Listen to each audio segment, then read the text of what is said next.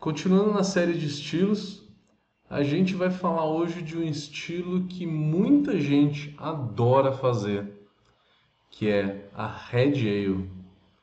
Red Ale para os brasileiros, mas Irish Red Ale, como está no BJCP.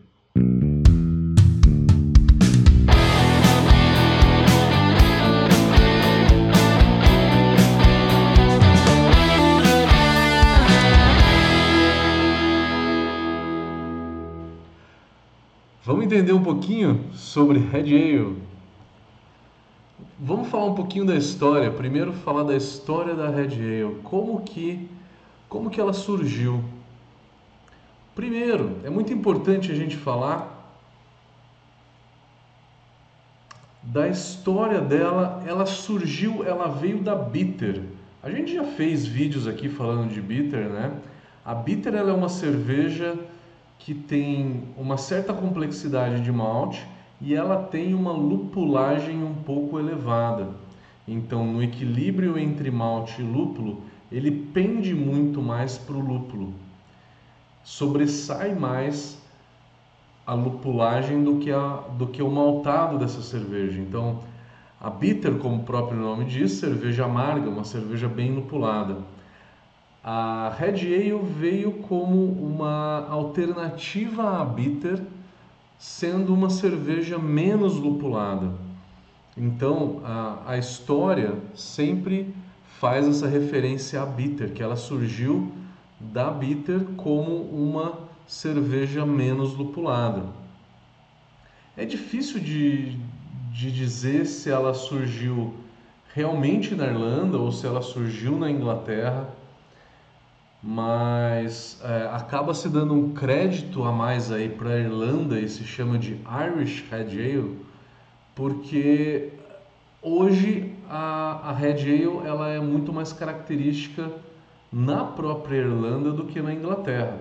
Eu viajei na Inglaterra, não fui para Irlanda, mas na Inglaterra a gente não acha muito facilmente a Red Ale. Você acha Porter, acha Stout, mas a Red Ale não é tão não é tão fácil encontrar na Inglaterra. Falando de graduação alcoólica, tem muita gente que faz a Red Ale com um maltado muito mais intenso do que a Red Ale geralmente tem. A Red Ale ela tem de 3.8 a 5.0 de álcool então ela não é uma cerveja muito alcoólica, ela não é uma cerveja muito intensa. Lembrem dos vídeos que a gente falou de escola inglesa, dos estilos ingleses. São cervejas que têm um maltado, é, que tem uma gradação alcoólica menor, para que se possa tomar numa quantidade um pouquinho maior. Então, a Red Ale ela tem na média de 4,5 a 4,5, 4,5 a 4,7, né? de 4,5 a 4,7, não muito mais do que isso. Então, nunca faça para um concurso uma cerveja onde que tem um, uma graduação alcoólica muito maior do que isso, porque ela pode ser desclassificada. O principal erro que eu vejo é, de não aderência ao estilo é uma cerveja mais alcoólica e muito mais intensa. Ela não é uma cerveja muito doce. Tudo bem se você gosta de uma cerveja bem encorpada. Você pode fazer ela bem encorpada com 6% de álcool, 6,5%, eu já vi isso.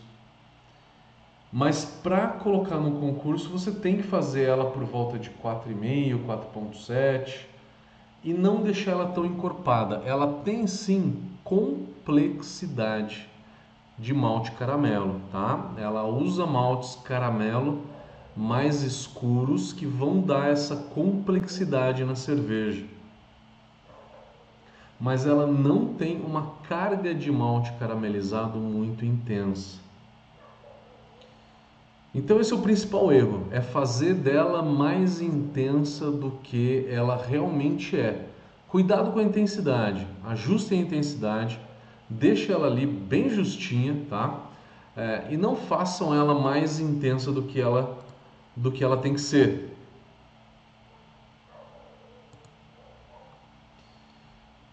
Aí a gente tem, falando de malte, então, a gente tem técnicas aí para fazer essa Red Ale. O malte base é geralmente Pale Ale. Se for cervejaria, tudo bem, você pode usar um malte Pilsen e aí usar um pouco mais de Munique ou de Pale Ale, fazer uma base um pouco é, Pilsen e um pouco Pale Ale, não tem problema. Mas geralmente lá na Inglaterra ela tem Pale Ale, ela é uma cerveja um pouco mais maltada. O que essa cerveja não pode deixar de ter é complexidade de malte caramelo. Isso é dado por maltes como um Caramunique, tá? Que vai aí de 100 a 150 EBC de cor ou cristal. Mas gente, que seja malte cristal ou é, esse malte caramelo equivalente a um Caramunique. Não use aqui malte belga como o Cara Gold, tá? Tem a mesma cor, mas o sabor do Cara Gold, o Cara Gold é da Castle Malt e é um malte que remete a um sabor de cerveja belga. Se você algum dia experimentar esse malte individualmente, pega um pouquinho de Cara Gold e experimenta. Você vai perceber que ele tem um sabor belga, que remete a uma Dubel, que remete a uma Quadrupel, que não remete a uma Red Ale, tá? Então, esse é outro erro. O primeiro deles é fazer ela mais intensa, mais alcoólica e com um corpo muito maior. O segundo dele, o segundo erro é não dar complexidade para essa cerveja, tá? Que ela, que ela realmente tem que ter. A cara dela é o cara Monique. Pode ser, não precisa ser da Varman, tá? Tô falando em cara Monique, mas pode ser um equivalente. Pode ser um caramelo da Viking, tá? Um caramelo 100, um caramelo 150 da Viking. Pode ser da Castle Malt o Cristal 150 para fazer essa Red Ale. Pode ser também de outras maltarias. A Swan, por exemplo, tem um Caramunique, tá? Que é muito bom e é perfeito para fazer isso. Cuidado com maltes belga, como um Caragold, como o malte da Dingimas, mas pouca gente no Brasil usa Dingimas, apesar da Agrária ser importadora oficial do malte Dingimas, é, pouca gente usa. O maior erro é usar o a Castle Malt, tá? Não usem nem o Cara Gold da Castle Malt e nem o Special B. O Special B ele é um malte que caracteriza do Bel. Ela tem, ele tem um frutado muito intenso, tá? Ele tem um frutado muito intenso que é, puxa para a cerveja belga também. Não é à toa, gente, que a, a Castle Malt ela é uma maltaria belga e ela faz maltes que refletem muito a escola belga. Então, cuidado com é, esses maltes que dão essa característica belga, que é o cara Gold e o Special B. Não só ele, mas o cara Ruby, por exemplo, tá? Não usa cara Ruby, não usa o cara Blonde numa numa Red Ale, tá?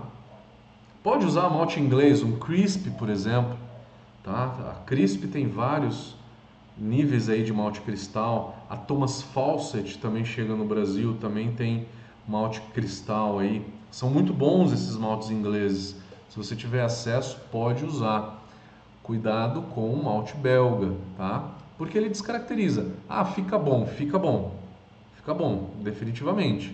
Mas ele descaracteriza a escola inglesa, tá? Então esse é outro erro que eu estou frisando aqui para vocês, para vocês não cometerem.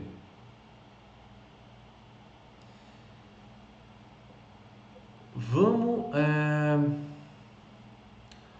vamos falar aqui agora um pouco. Eu falei sobre malte. Vamos dar aí uma, uma receita, né? Alguma dica de receita.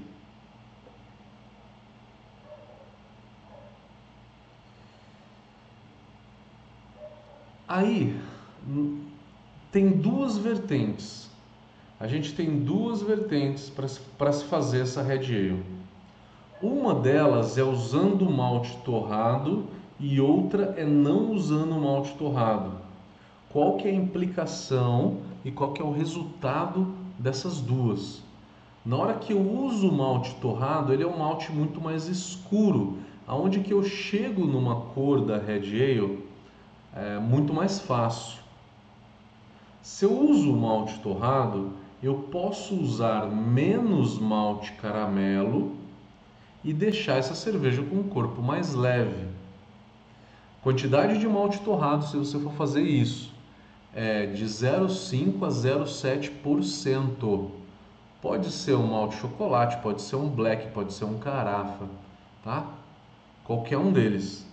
Então, se você usar um malte torrado, usa numa quantidade baixa Nessa quantidade ele vai dar um pequeno sabor de torra, tá? Mas é muito leve que não vai ficar muito evidente. Se você passar de 1%, já vai ficar muito evidente e aí descaracteriza o estilo também.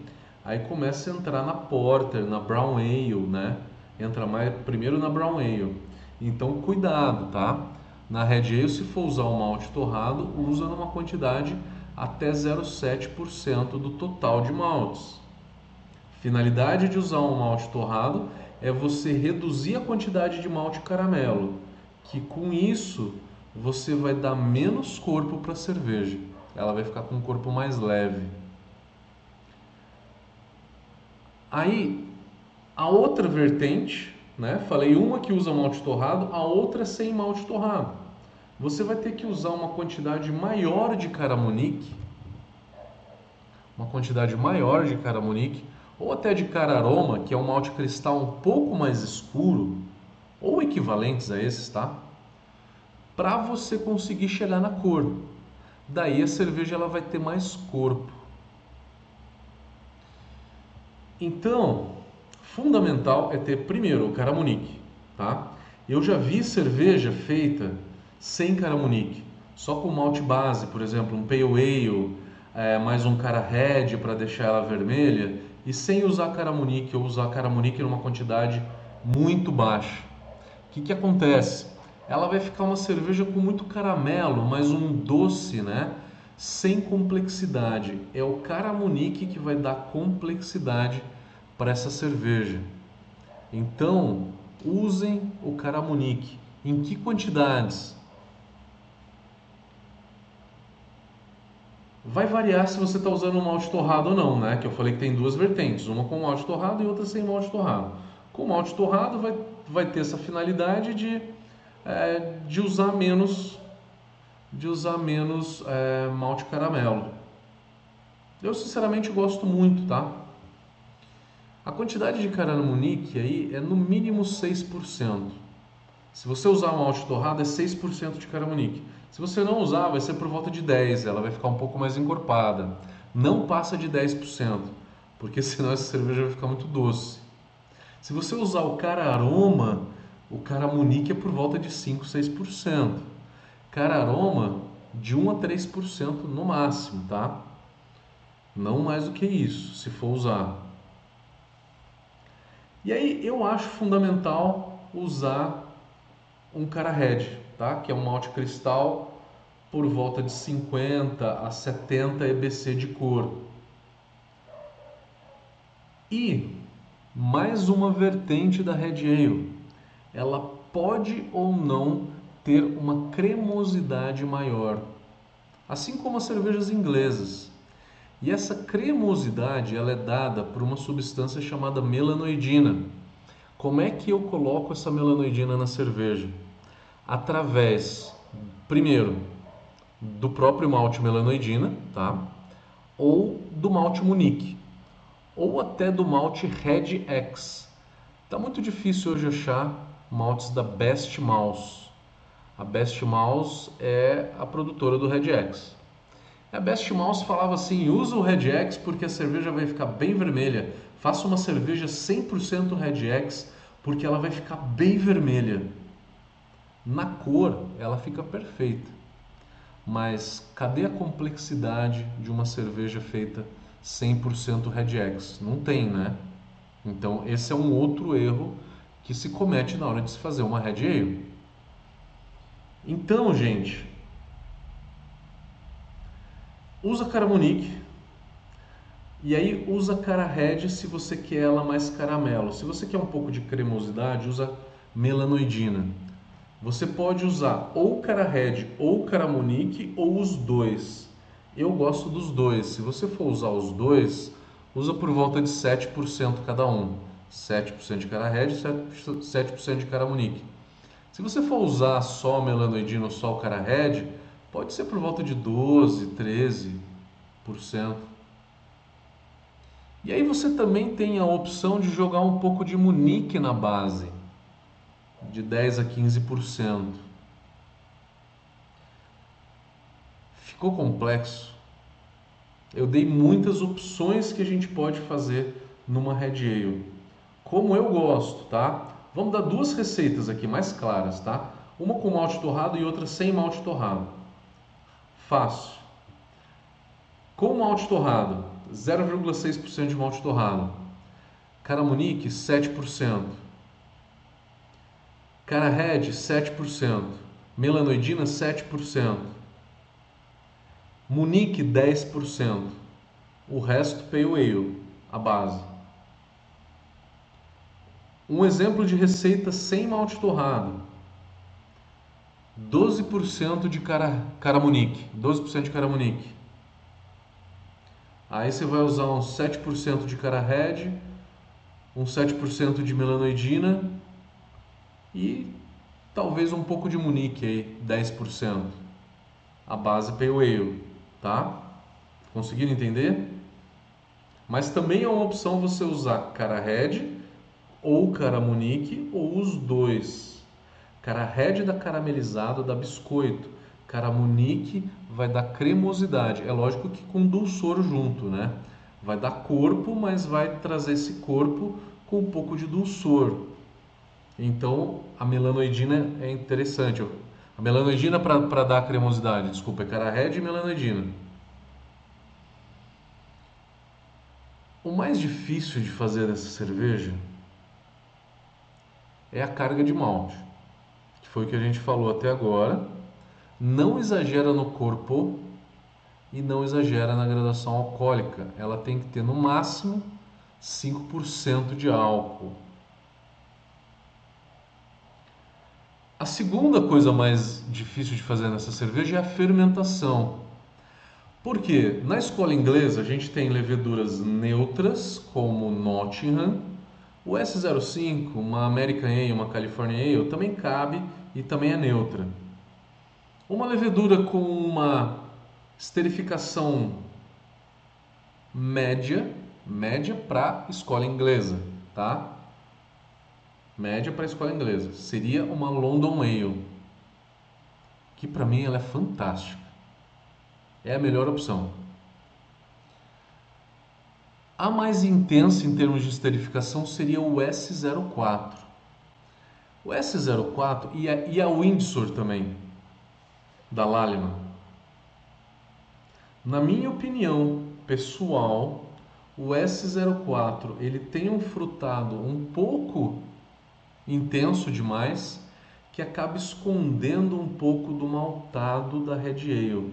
Acaba tirando um pouco da complexidade desse maltado. Coisa que a London Ale não faz, deixa evidente e deixa ali aparecer a complexidade, junto com o esterificadinho que o London Ale também tem.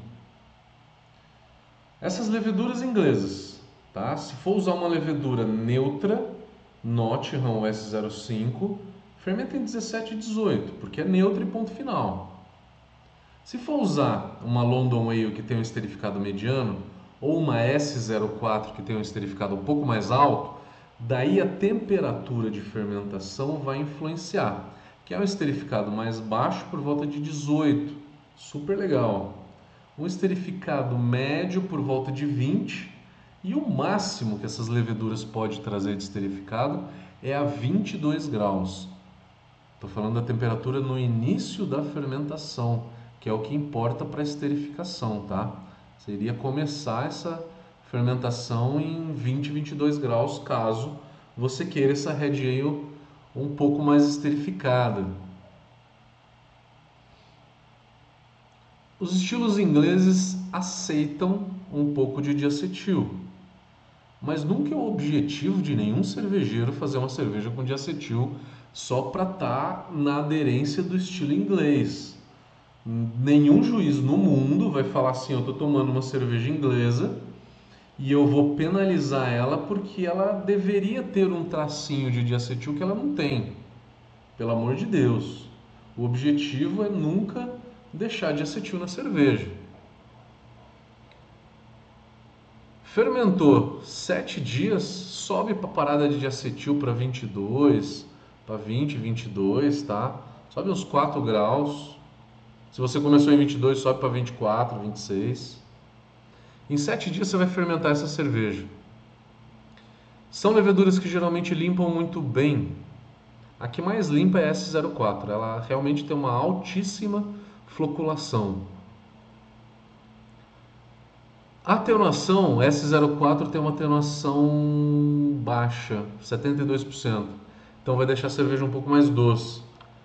É uma levedura que come menos maltotriose. A S05 por volta de 75, 76%. Nottingham também aí. A London Ale de 74 a 76. Faz um cold crash, tá? Para zero. É uma cerveja, cervejas inglesas, que não precisa de longos tempos de maturação a frio. Se você quiser fazer uma maturação com uma temperatura intermediária entre 6 e 8 graus, também está valendo. Segredo entre nós, eu fiz uma Russian Imperial Stout que eu não tinha geladeira.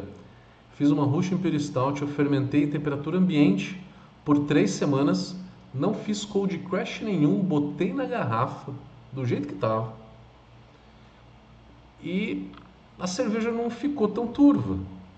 Três semanas de fermentação.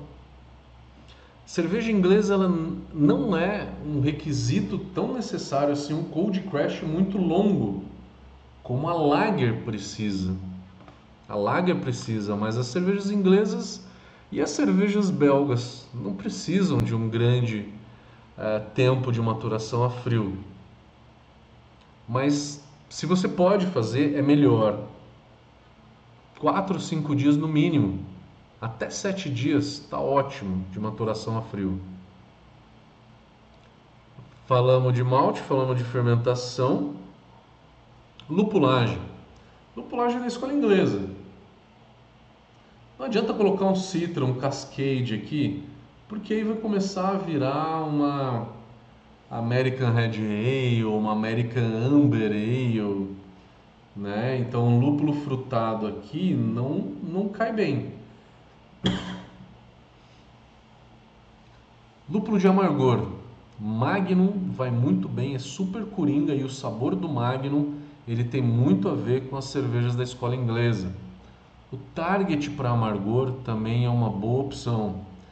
E a terceira opção, na minha opinião, seria o Columbus.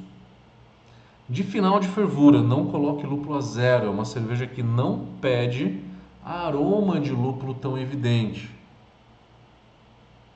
Você vai colocar uma adição aí no final, nos últimos 15 a 5 minutos do final, no máximo. 15, 10 geralmente. Essa adição de final de fervura, numa quantidade de por volta de 0,8 a 1,2 gramas por litro. Quais variedades? Adoro Fuggle. Fuggle sozinho vai muito bem. Fuggle e Goldings, uma combinação muito boa. E Skent Goldings, fantástico também, muito bom. E Challenger é outro lúpulo também muito bom.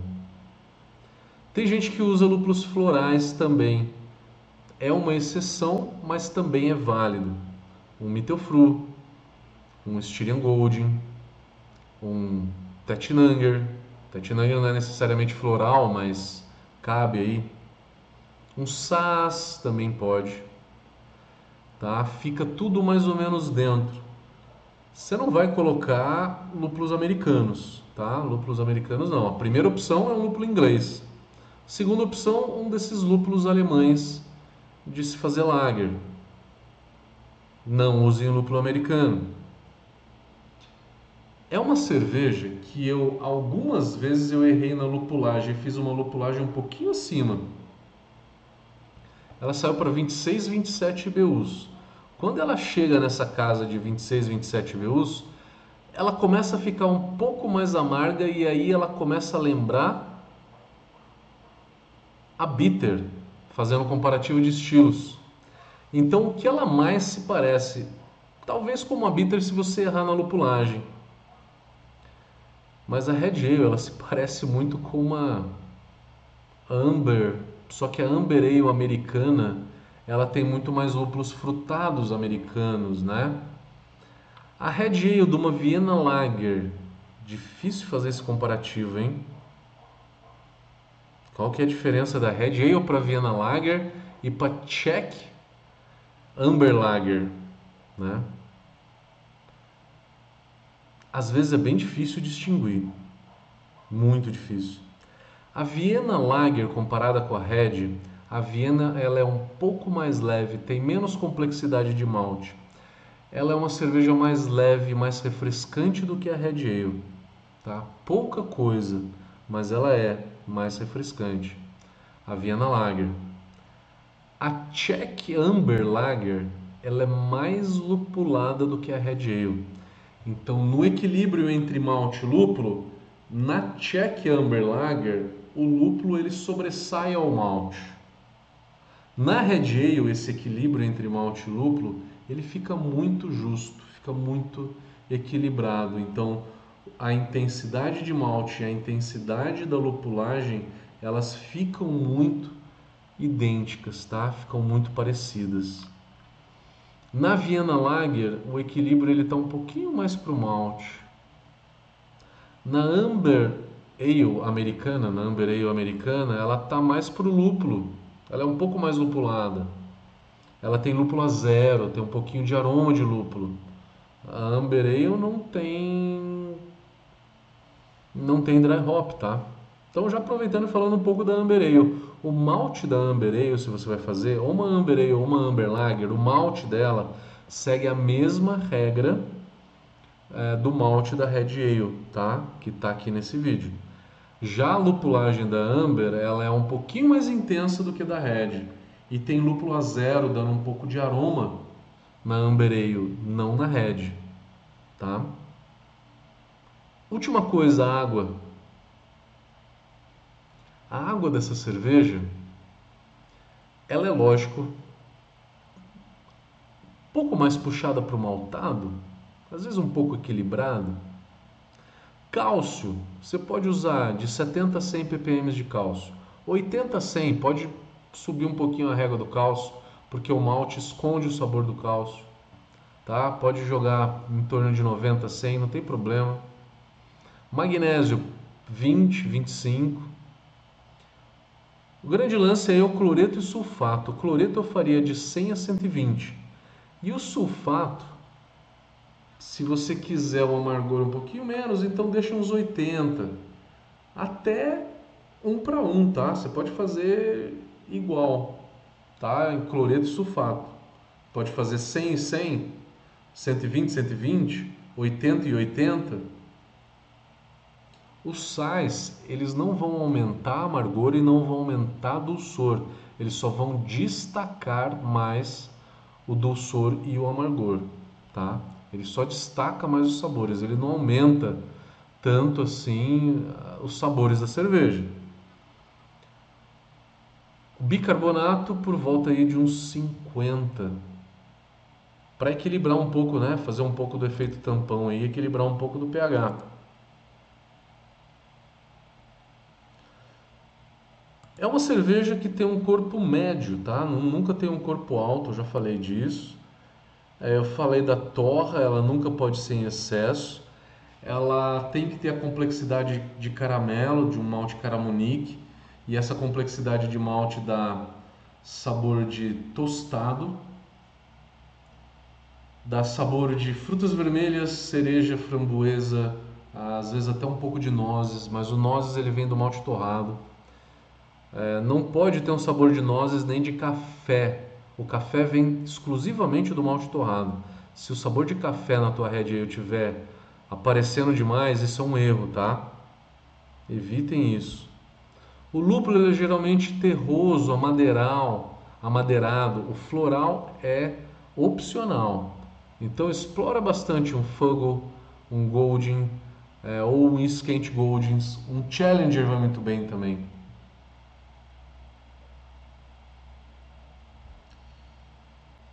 Hum, eu acho que é isso.